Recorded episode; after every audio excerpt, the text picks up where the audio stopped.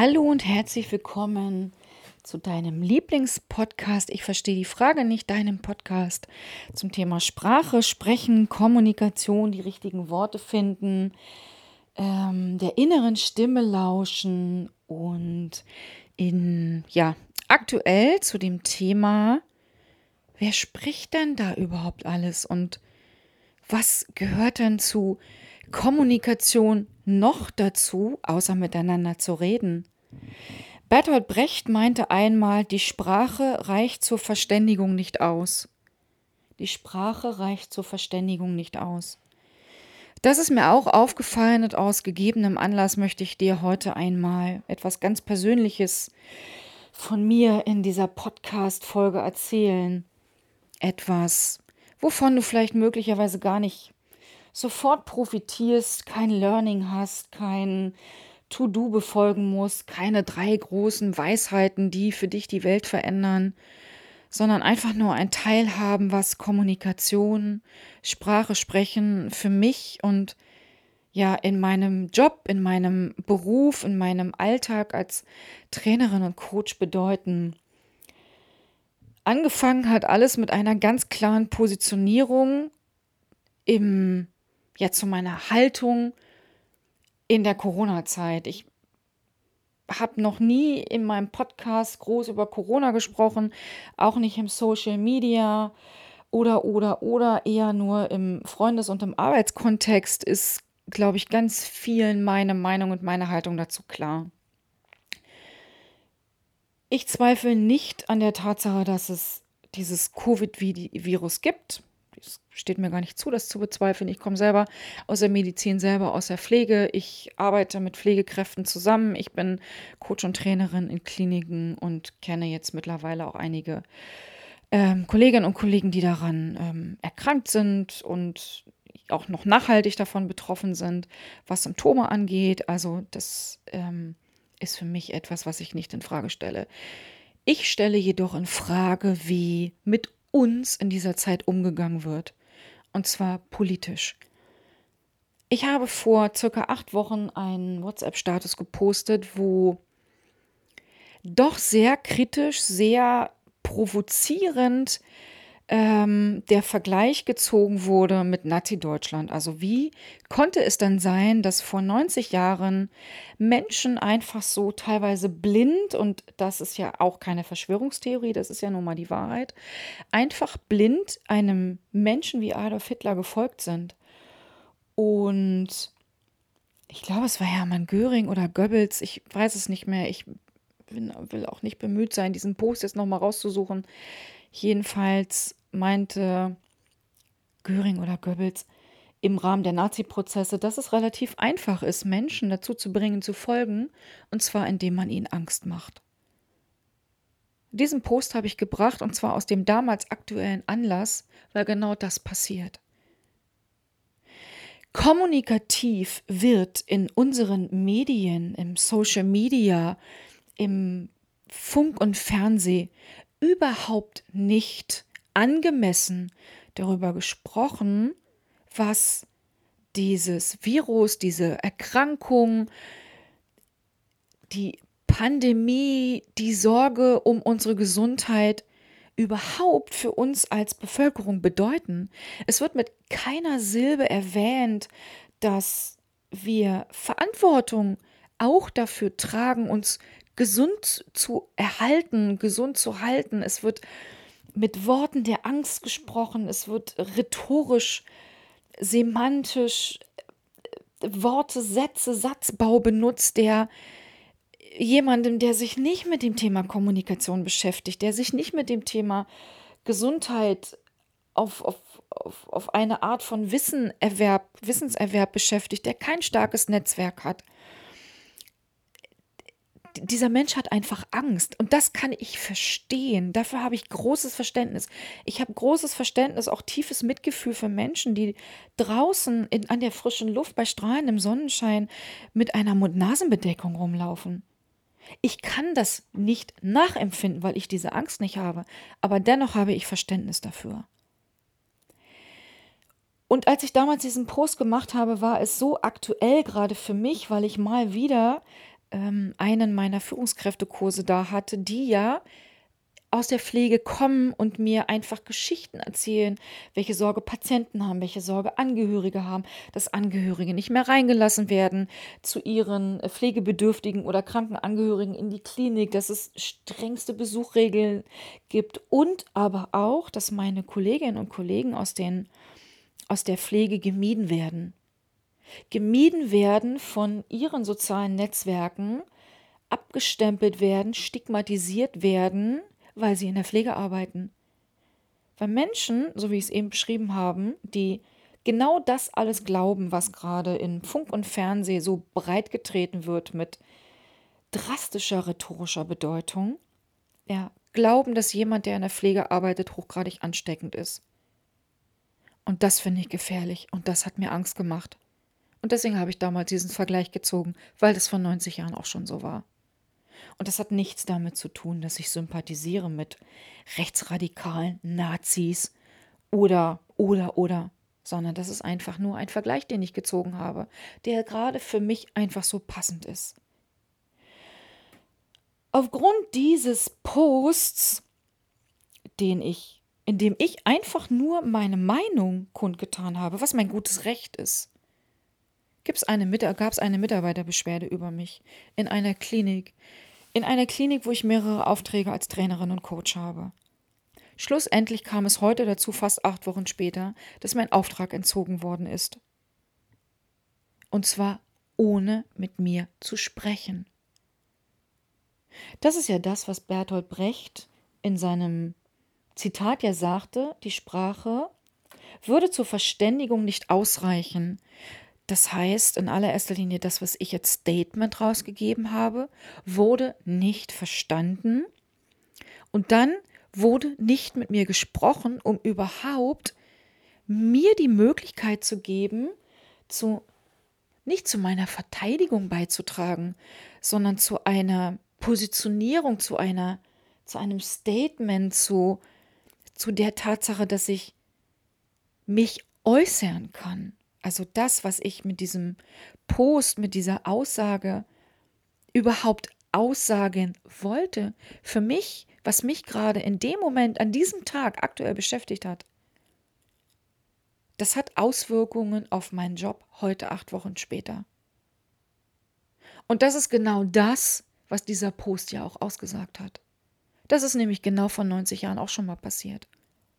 Ja, ich stelle in Frage, zum Beispiel, warum ich, wenn ich mit sechs oder sieben Teilnehmern in einem Raum arbeiten möchte, ich bin Kommunikationstrainerin, ja, in einem Raum arbeiten möchte, der 50 Quadratmeter groß ist, wir genug Möglichkeiten haben, Abstand zu halten, ein regelmäßiges Lüftungskonzept einzuhalten.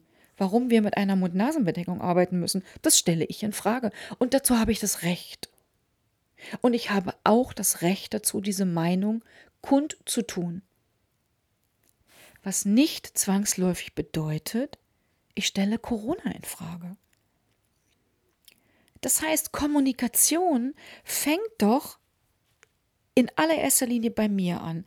Ah, okay, da postet jemand etwas, das löst eine Störung in mir aus. Das irritiert mich, das verwirrt mich, das schockt mich, das, das macht was mit mir. Der allererste Weg den ich gehen würde und den ich immer wieder in meinen Trainings, in meinen Coachings mit meinen Teilnehmern bespreche, ist, kläre das auf für dich mit dir und dem anderen, der diese Störung bei dir ausgelöst hat. Das heißt, Kommunikation ist in allererster Linie der direkte Kontakt. Das, was in meinem Fall passiert ist, mich hat niemand angesprochen. Ich habe heute eine E-Mail bekommen, die mich sehr verwirrt hat die mich geschockt hat, die mich verletzt hat, die mich enttäuscht hat, die mich unfassbar traurig gemacht hat und ja, die mir Angst macht. Wenn niemand bereit ist, mit mir zu sprechen, ist das für mich existenzgefährdend. Ich bin Kommunikationstrainerin. Meine Aufgabe ist es, Menschen zu befähigen, gut zu kommunizieren mit sich selbst und in Beziehung mit anderen, ich sage ja immer, ich bin Expertin für Selbst- und Fremdgespräche, für gelingende Kommunikation.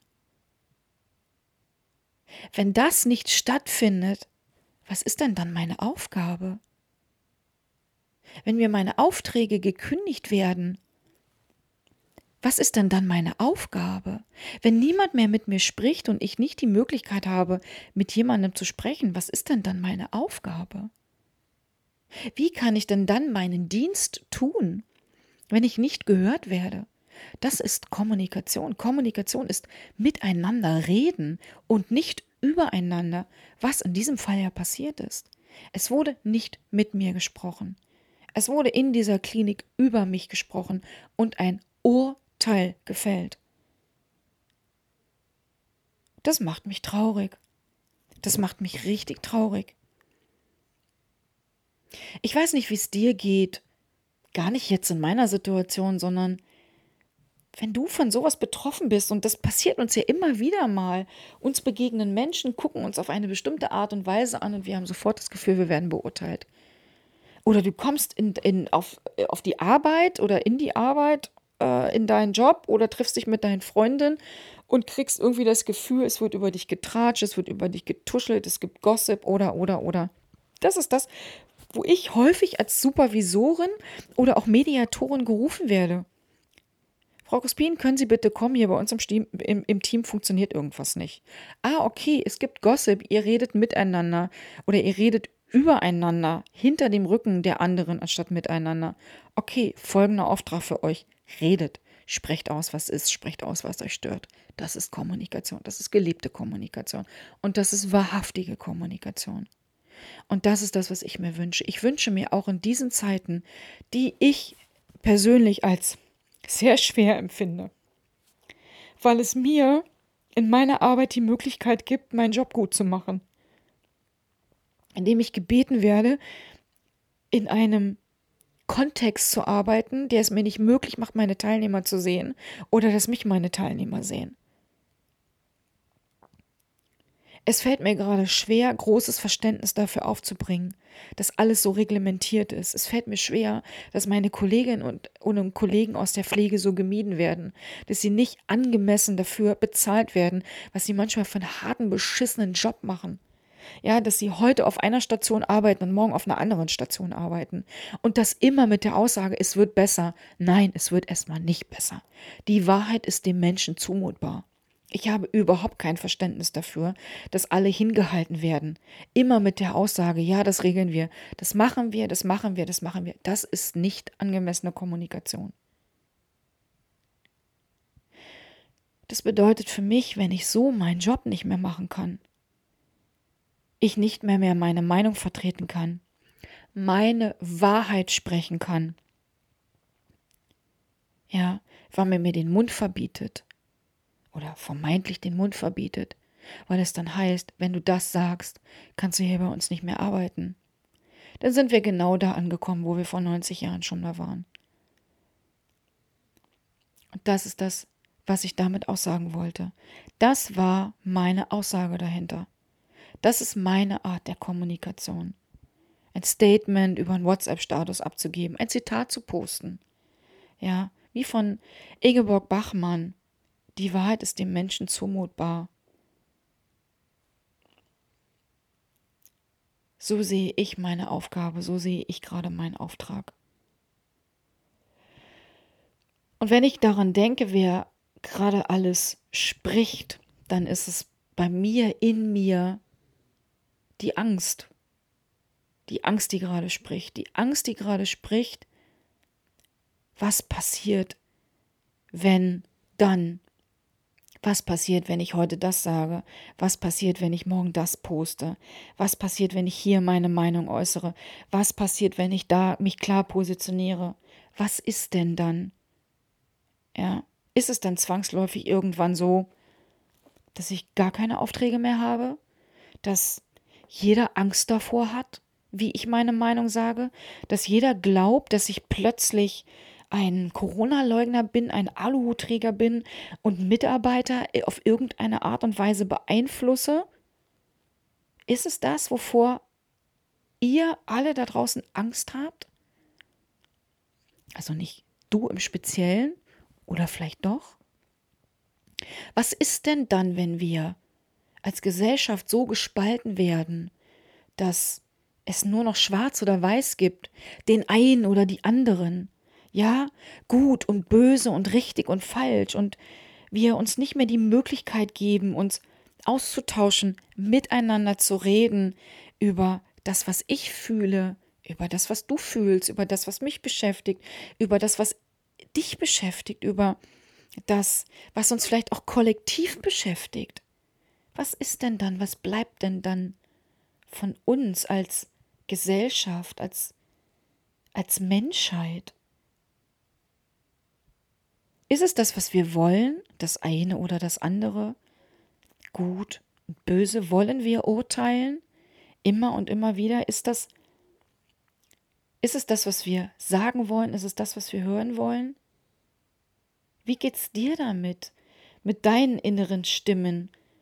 Wie oft spricht die Stimme der Angst in dir oder die Wutstimme oder die Zornstimme oder die Trotzstimme oder die will ich nicht und mache ich nicht und habe ich nicht verstanden, kleines Mädchen, kleine Jungenstimme. Bei mir gerade sehr oft. Ich merke immer wieder, wie sehr ich in den Widerstand gehe und trotzig werde, um mich dann ganz liebevoll wieder zurückzuholen und zu sagen, okay, ich kann es gerade nicht ändern, love it, change it or leave it. Aber ich möchte, ich möchte reden und ich möchte meine Meinung sagen können, ohne Angst zu haben.